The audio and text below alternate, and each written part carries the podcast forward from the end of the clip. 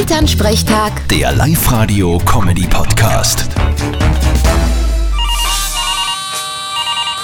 Hallo Mama, Grüß dich, Martin. Du, mit unserem Praktikanten, das ist ein Kreuz. wieso? Hat er was kaputt gemacht? Nein, nein, nicht direkt. Aber am Samstag war Dämmershoppen von der Union und da war er mit.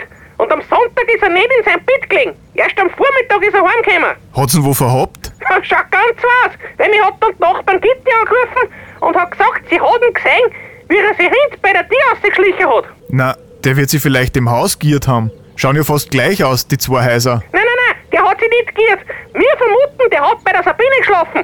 Weil mit der hat er sich am Dämmershoppen schon recht angeregt unterhalten. Ja, mei, lass ihm halt die Freude.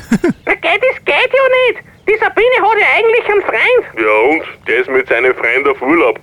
Selber schuld. genau, und außerdem wird unserem Praktikanten das wurscht gewesen sein. Na, aber was die Leute dann wieder reden? Wir sind ja für den Buben verantwortlich. Vielleicht sind sie ja eh verliebt und heiraten und sie macht mit einem anderen Schluss. Dann ist alles gut, Und wann nicht? Und wann ihr Freund das erfährt, weißt du, eh, wie schnell das geht am Land. solange es keine stichhaltigen Beweise gibt, kann nix sein. Vielleicht haben sie ja auch nur einen Zwarer-Schnapser gemacht und er war miert und ist eingeschlafen. Tatsächlich nicht an weh. Vierte Mama. Ja, ja, du hast leicht reden. Vierte Martin. Elternsprechtag. Der Live-Radio-Comedy-Podcast.